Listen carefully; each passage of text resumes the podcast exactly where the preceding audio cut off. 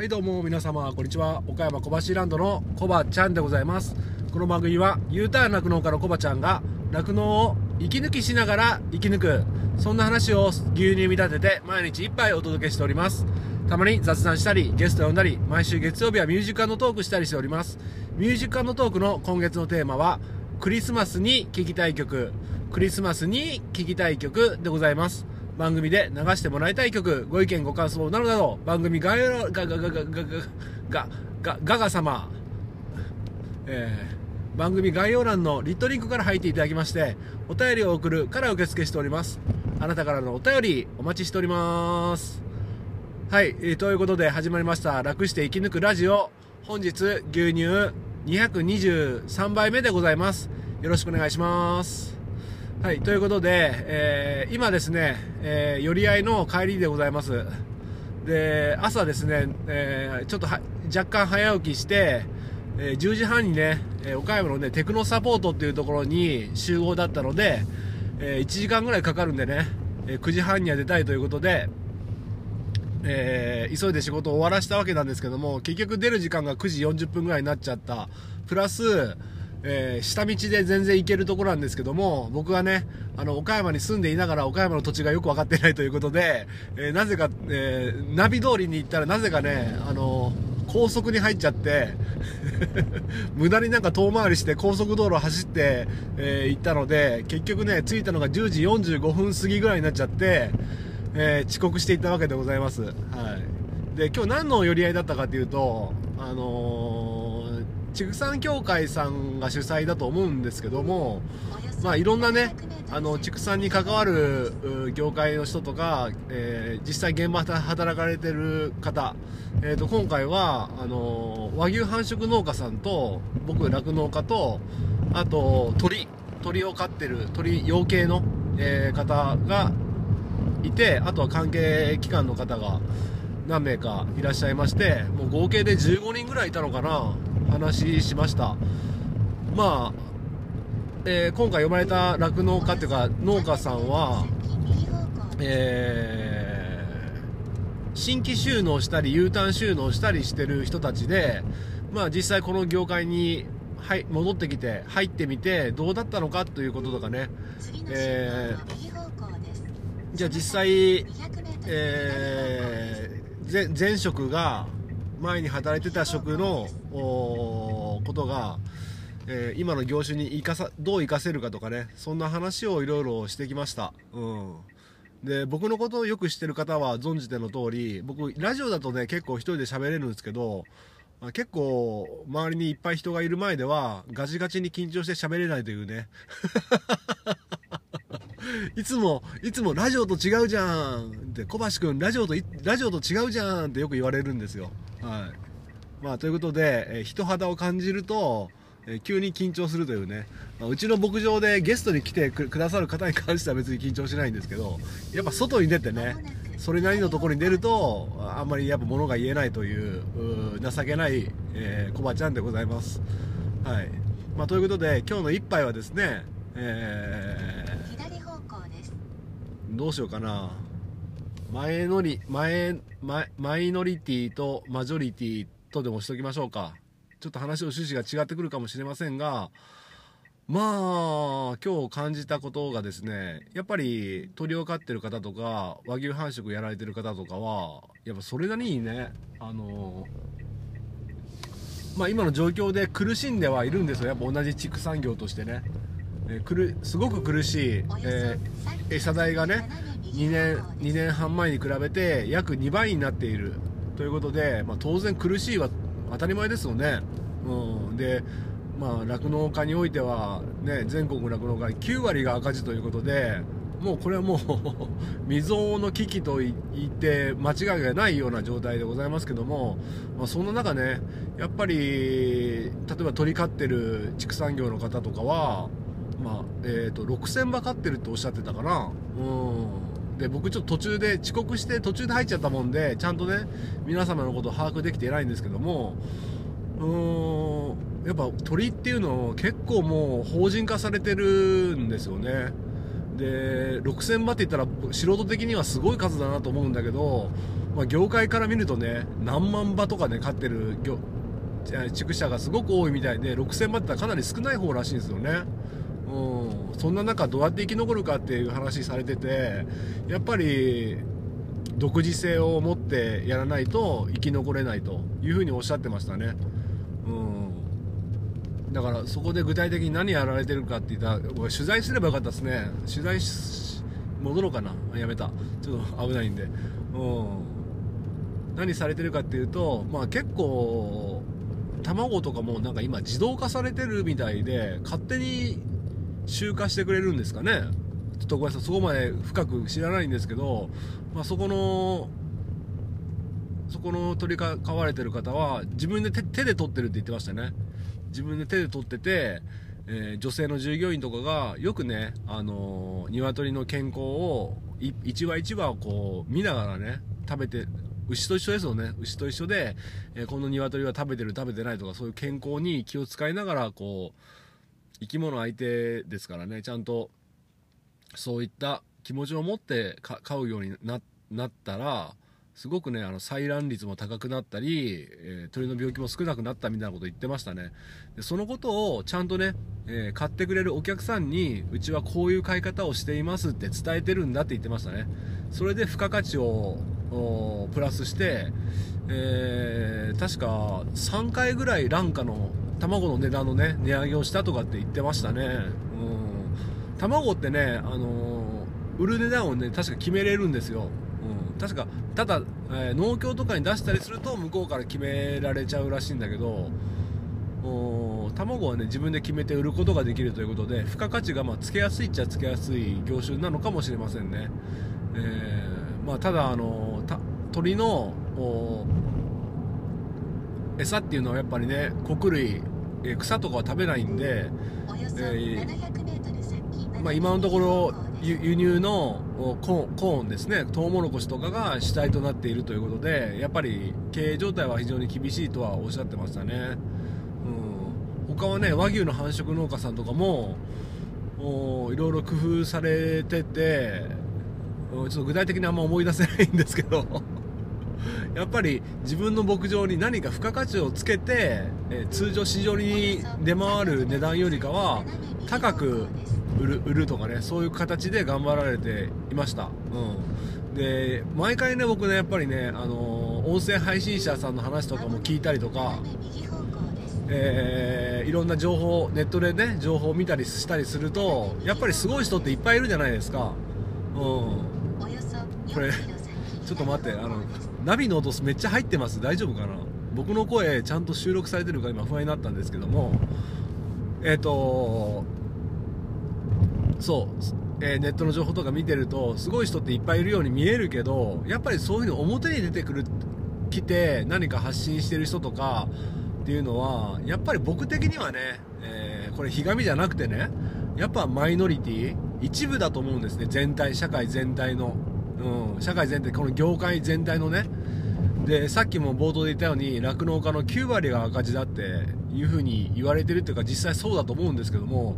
うん、このマイノリティは1割で黒字になってるとこなんですよね、うん、で僕がやっぱ問題だと思うのはやっぱ自助努力ではどうにもなんないってみんなが言ってる中ねいやいや努力の方法があるんだよっていうことで、まあ、当然しなきゃいけない、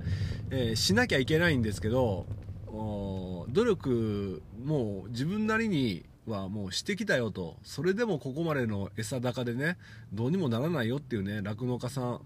まあ、他にもね、えー、他の和牛繁殖の農家さんもすごい厳しいって言ってましたけどもやっぱりねそっちの方が大半だと思うんですよ。ということはですよあのー、あるまあ、付加価値をつけよう何か付加価値をつけて頑張ろう。例えば6時化とかが一番分かりやすいですよね。アイスクリームにしたりヨーグルトにしたりチーズにしたり、えー、まあ、そういった酪農家さんは厳しいとは聞くんですけどもやっぱそういう付加価値をつけて何かやれるっていう人はなかなかやっぱ僕はつわものだと思ってるんですよ。つわものですよ、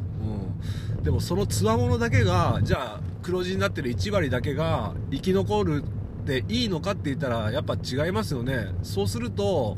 えー、それこそスーパーの牛乳がなくなってしまう、うん、亡くなってしまって、えーえーすごい、まあ、亡くなるって言ったら極端かもしれないけど、えすごいね数が少なくなってしまう。今はねいっぱいある状況ですけどもこのまま、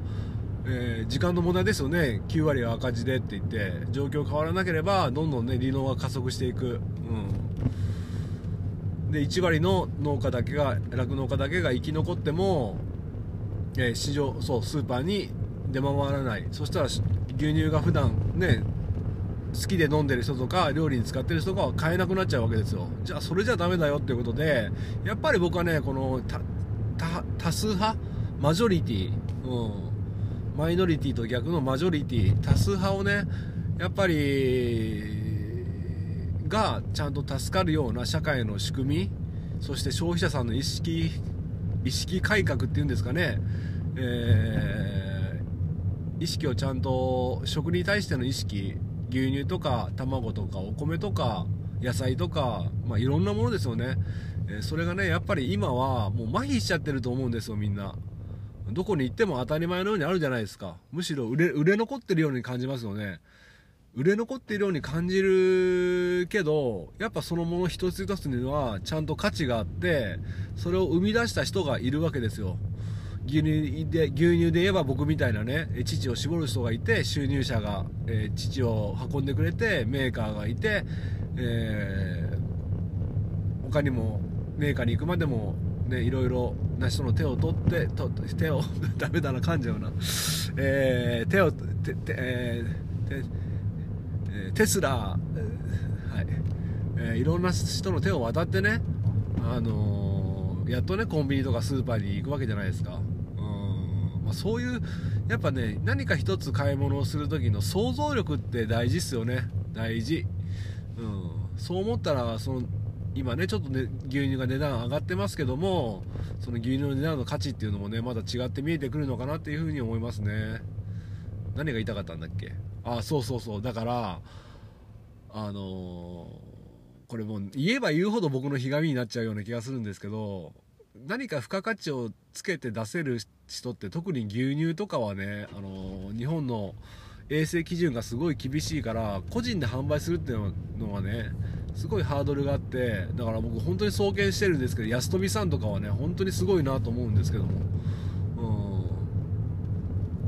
うん。だから自分の努力だけでは、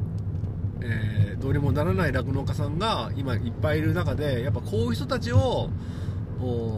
助けてほしいなって国の方がね動いてほしいなって思いますね。うん。でこのままいくと本当にどんどんどんどん利能が進んでって本当に、えー来年の今頃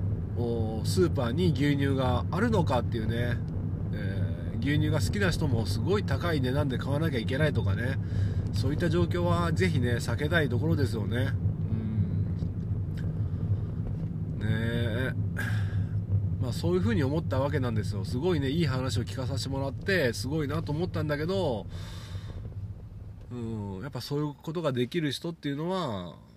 ちょっと僕も言ってて情けないですけどやっぱごく一部でやっぱり僕みたいな平凡な酪農家っていうのもたくさんの方がむしろ多い中でね。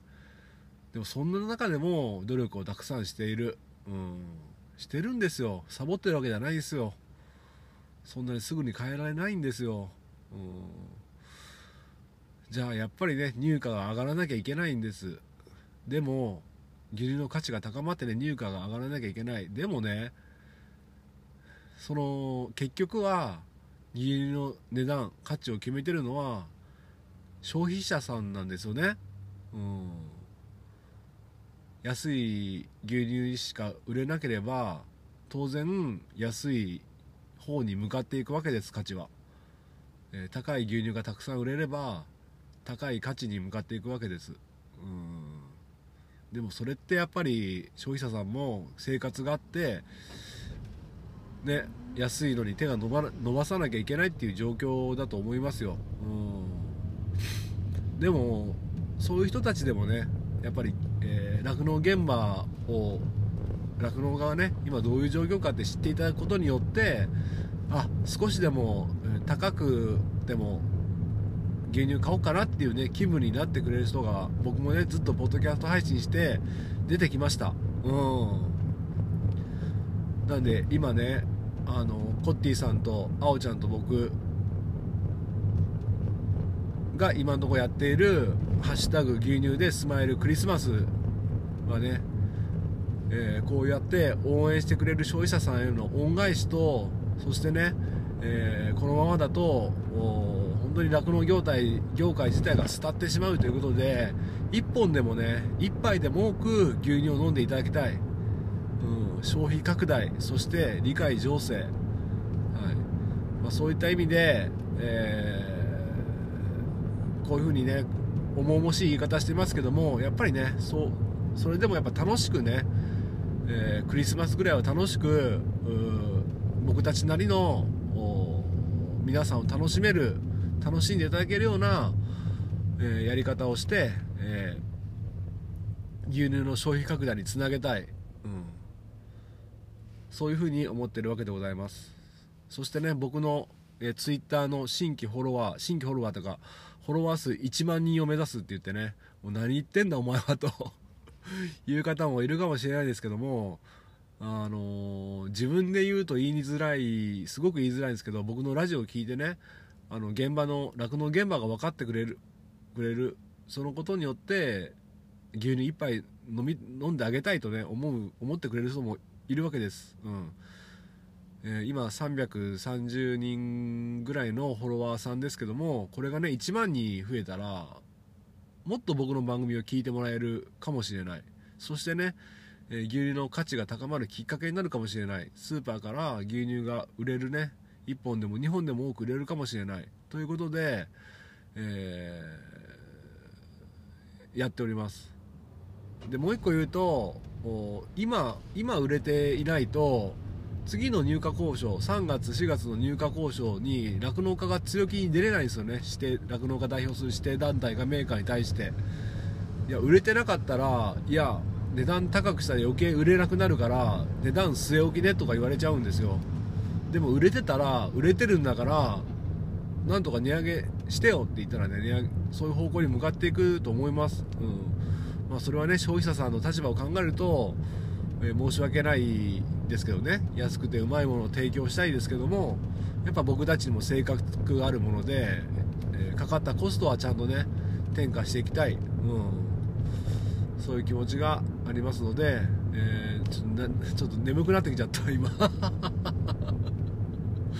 今眠くなってきちゃったんですけども何なんかちょっとぼーっとししてきちゃったんでちょっと一旦止めて休もうかな。はい。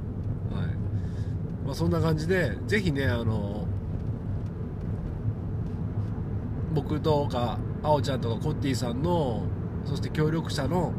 牛乳で「ハッシュタグ牛乳でスマイルプロジェクト」そして「ハッシュタグ牛乳でスマイルクリスマス」のハッシュタグを見かけたらいいねリツイリツイートを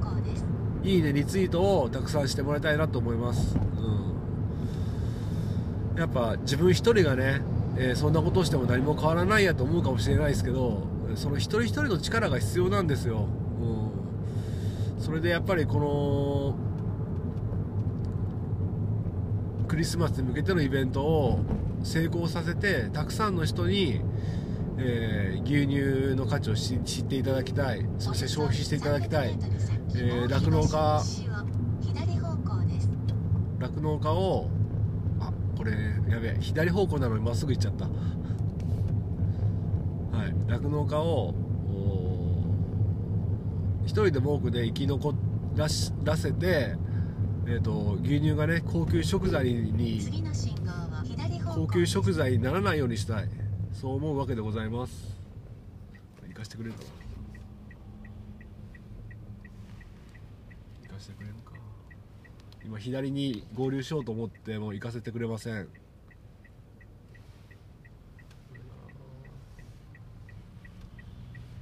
ごめんなさい。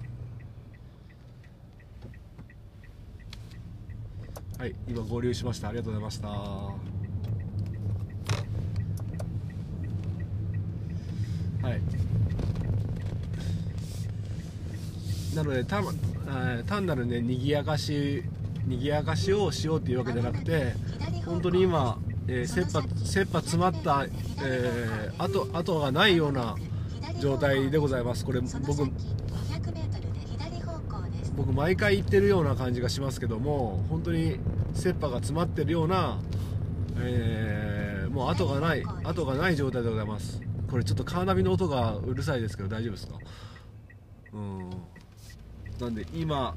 今こそ消費拡大、えー、たくさん牛乳を飲んでもらいたいっていう気持ちがありますので、えー、ぜひあの応援をお願いしたいのとこれを聞いてる酪農家の皆さんぜひね、えー、自らあの動画を募集しておりますので、えー、詳細はね昨日の配信とか聞いていただければ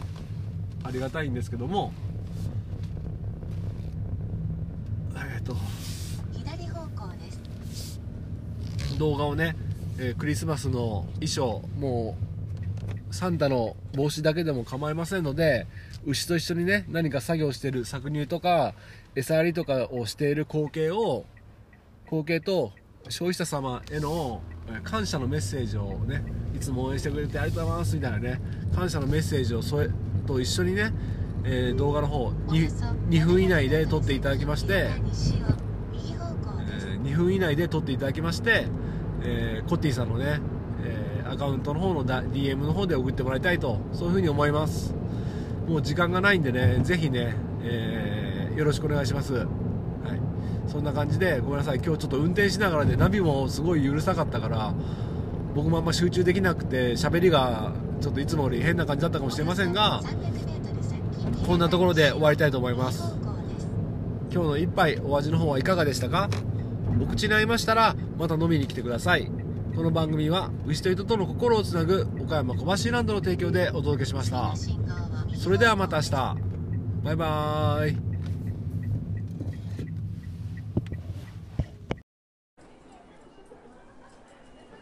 あすいません。牛乳落としましたよ。あありがとうございます。ああのよかったら今晩一緒に牛乳飲みませんか？牛乳で始まる恋もある。ハッシュタグでつぶやこ